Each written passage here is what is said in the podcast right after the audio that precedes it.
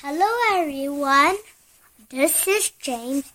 You're welcome to my reading workshop. The supermarket. The supermarket. The carts. The fruits. The vegetables. The bread. The cereals the meat, the eggs, the checkout.